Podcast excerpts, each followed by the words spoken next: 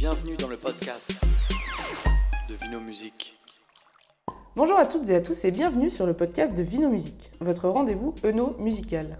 Avec ce podcast, plongez-vous dans l'univers du vin que vous avez sélectionné et poursuivez musicalement votre immersion avec les playlists spécialement confectionnées pour celui-ci. Vous pouvez les retrouver sur notre site vinomusique.fr ou en scannant le QR-code sur la bouteille. Le but de ce podcast est de parler du vin avec la personne qui l'a fait. Aujourd'hui, je suis avec Jean-Baptiste Portier au domaine du Bois-l'Abbé pour parler de son Coteau du Léon. Bonjour Jean-Baptiste, vous allez bien? Salut Laurie, oui, ça va, très bien. Euh, pour rappel, pour les personnes qui nous écoutent et qui sont arrivées sur le podcast grâce au QR code sur la bouteille, préparez-vous à déguster avec nous. Euh, avant ça, on va un peu parler de, vous, Jean-Baptiste, et du, domaine. Donc, euh, est-ce que vous pouvez vous présenter un peu et nous expliquer comment vous en êtes arrivé à travailler ici au domaine du Bois-l'Abbé Je suis né, comme je le disais, sur le domaine pratiquement, on va dire. J'ai repris l'exploitation de, ma grand-mère, hein, qui, au décès de mon grand-père, elle l'avait reprise aussi, euh, un peu précipitamment. Et donc, elle arrivait à la retraite, elle s'est dit Qu'est-ce que je fais du domaine? Ben, je... Ma grand-mère s'est dit Je le reprends. Et en attendant de, de- voir ce qui se passe après. Donc, euh, bah, ce qui se passe après, c'est qu'il y a eu euh, 10, 13, 14 ans pratiquement qui se sont passés. Ensuite, euh, moi j'ai été un petit peu passionné de, de- bah, comme tous les gosses, de, la ferme, le tracteur, et puis bah, après est venue l'envie de, de reprendre euh, le domaine, puisque bah, comme beaucoup de jeunes, je pense qu'on ne sait pas trop trop quoi faire, euh, mais bon voilà, moi je suis né dedans et j'étais obligé de reprendre, ça me plaisait trop. Voilà. D'accord. Et donc, euh, avant de reprendre donc, le domaine euh, ici, vous aviez déjà travaillé dans les vignes, vous avez fait une Ah oui, oui. formation. Oui, bien sûr, hein, on, a, on a fait des, on, on a fait quelques. bon, j'ai, été d'abord faire un BEP, hein, je suis BEP Vitiono. euh, après, j'ai, fait le, le bac pro et euh, je pensais partir un petit peu à l'étranger, découvrir. Ma grand-mère arrivée à 80 ans, elle m'a dit non, non, t'as pas le temps de voyager, tu reprends. Voilà, Parce que vos, vos parents ne voulaient pas reprendre. Oui, non, non, non. ben, euh, mon père est- a toujours été ici. Il, était, euh, il faisait un autre métier à côté, euh, par crainte de, de ne- peut-être de, de- de- de ne pas y arriver ou de, de ne pas euh, ramener assez de revenus. Enfin bref, euh, il était un peu, était un peu euh, peureux de reprendre et puis de, voilà, de, ne pas avoir la sécurité de l'emploi tout simplement. Et- n'avez peut-être pas la passion du vin. il avait, il avait pas forcément, si, peut-être, mais bon, il avait pas forcément, non. La passion du vin, en tout cas, lui, il l'avait pas. Il y avait des cultures à côté, donc il était plutôt passionné par les céréales et aussi quand même la culture de la vigne. Mais rentrer du, faire du vin, être attentionné à faire du vin, essayer de concocter les, les meilleures recettes, euh, non, c'était pas son truc, quoi. Ouais, ok. Et donc, euh, ce, ce domaine, il a été créé du coup par les parents de votre grand-mère ou il est là depuis Alors c'est un domaine qui est euh, de 1800. Alors les, les- les traces que j'ai, moi en tout cas, c'est 1870. Mon arrière-arrière-grand-père avait fait quelques concours à Paris. Il, euh, il avait commencé à importer quelques plants américains. Euh, J'ai des traces de pépinières. De pépinières euh, enfin bref, c'est... C'est 1800, avant 1900 en tout cas, et moi j'en serais la cinquième génération. Voilà. D'accord. Et donc, euh, ici à Douai-la-Fontaine, du coup, vous avez un domaine de combien d'hectares euh, Donc le domaine aujourd'hui fait 45 hectares. Et vous faites un panachage un peu de tout ce qui peut se faire dans la région avec les vins que vous, avec les vins que vous avez? Évidemment, euh, donc nous on est en Anjou, on fait d'abord euh, les rouges, euh, donc les Anjou rouges à base de Cabernet Franc. On a aussi donc les chenins, hein, le, chenin on le connaît bien, avec lequel on fait aussi le, le fameux coteau du Léon. Et euh, on a après les cépages euh, plutôt comme les gros lots pour faire des rosés un petit peu bien fruités, bien gourmands. Le- le- tout- tous les cépages, hein, on- je crois qu'on on doit travailler sur 8 ou 9 cépages, j'ai- pas trop la liste euh, sous les yeux, mais euh, grosso modo c'est ça. Oui, ça. Puis les principaux restent le chenin. Le chenin, le cabernet, comme beaucoup d'exploitations, voilà, angevines. Oui, bah oui. Comme oui, enfin, c'est- ça paraît logique. Puis autant essayer de faire un On, peu. on s'amuse sur certains Oui, petits voilà. un peu plus euh, atypiques, on va dire, euh, euh, des pinots noirs pour, pour intégrer dans les, dans les bulles, bon, les, les gamets pour faire quelques rouges bien fruités au printemps, là, hein, des rouges primeurs, on va dire. Euh, voilà, Cabernet Sauvignon pour donner un peu de, structure au vin, à nos, rouges d'Anjou, le- les Anjou Village entre autres. bon, après, on peut parler aussi des IGP. Hein. nous, on a des sauvignons, sauvignons blancs, qui vont très très bien sur nos, sur nos parcelles argilo-calcaires.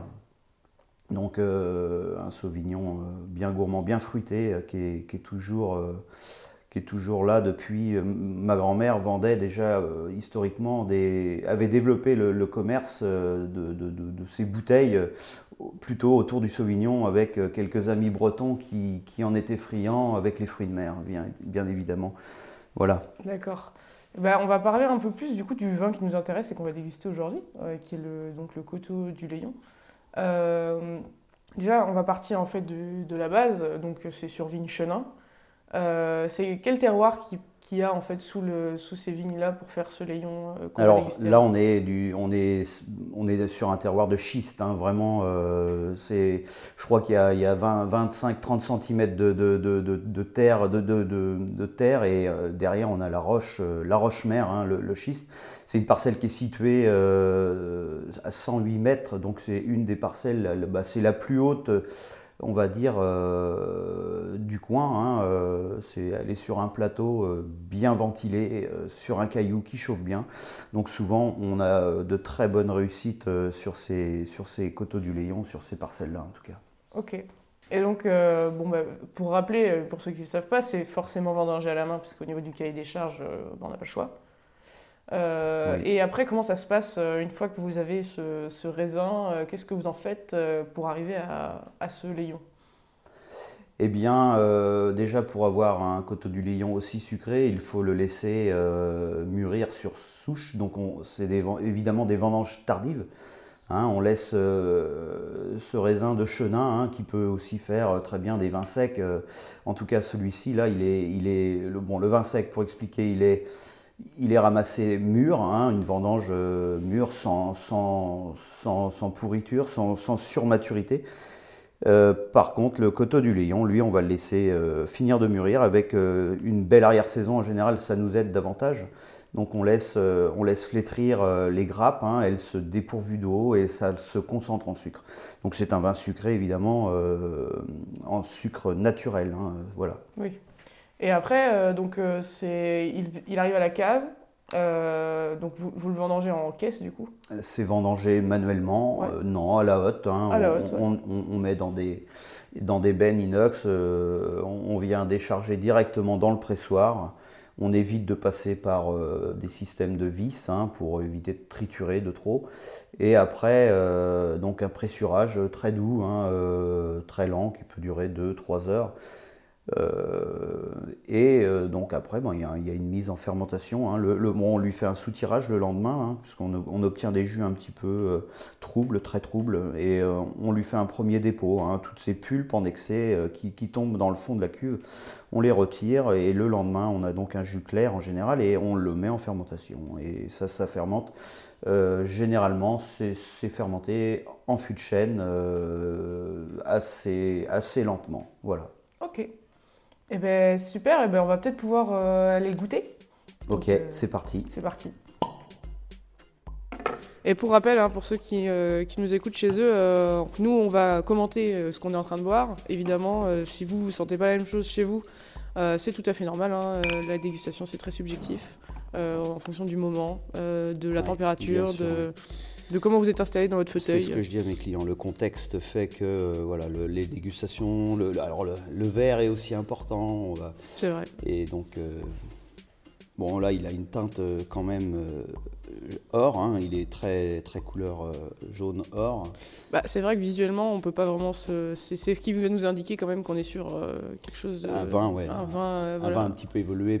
Bon, par la maturité, la surmaturité du raisin lui apporte directement déjà ce petit côté.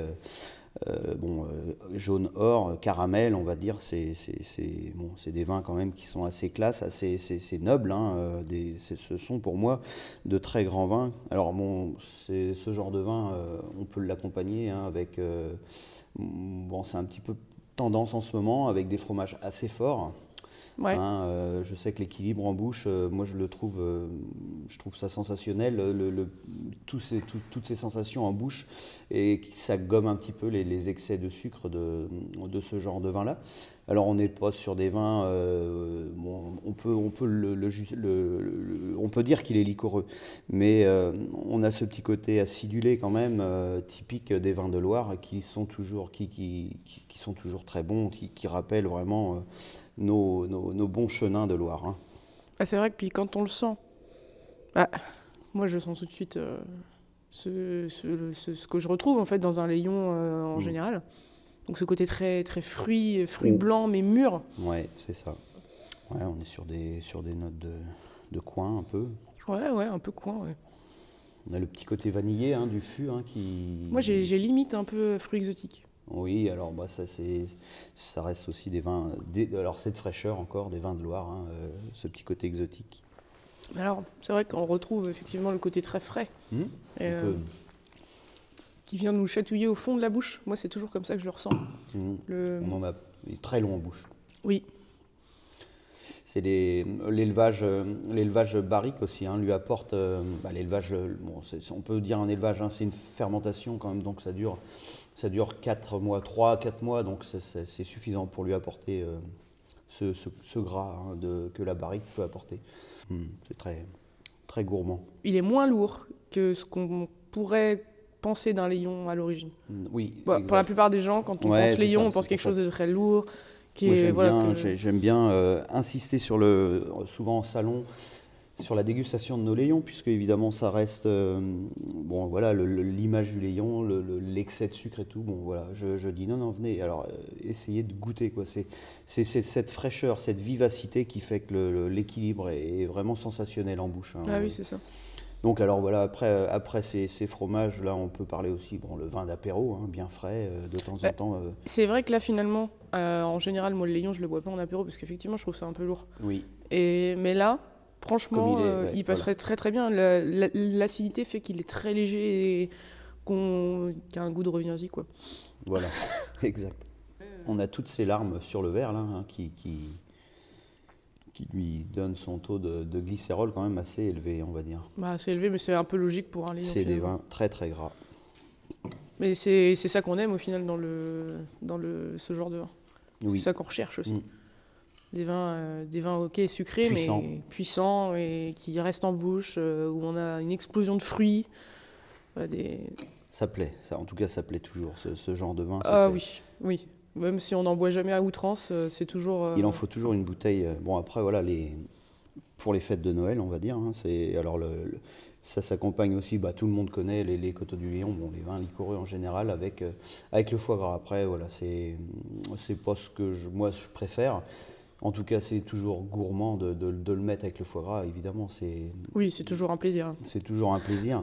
Mais c'est un excès de plus. Quoi. C'est, c'est, la- c'est peut-être la cerise sur le gâteau, le, le coteau du Léon avec euh, le foie gras. En tout cas, euh, bah, nos, nos ancêtres, euh, bah, nos ancêtres, bah, je me souviens de, de- de ma grand-mère hein, qui, qui le dégustait toujours, euh, qui aimait le déguster avec le gâteau à 4 heures avec les copines le dimanche. euh, le- Ah oui. Ah oui, oui. Alors sucre sur sucre, c'était... euh, Le combo parfait. faut imaginer que voilà, on- elles étaient gourmandes quand même. Bah oui. Mais c'est vrai que moi, au final, j'apprécie beaucoup plus ce type de vin avec du fromage. Effectivement, oui, oui, euh, non, c'est ça.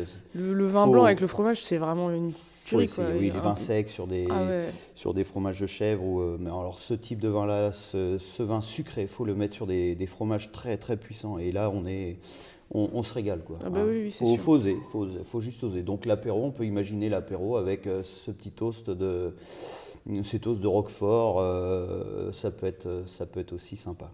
Bah oui. Voilà.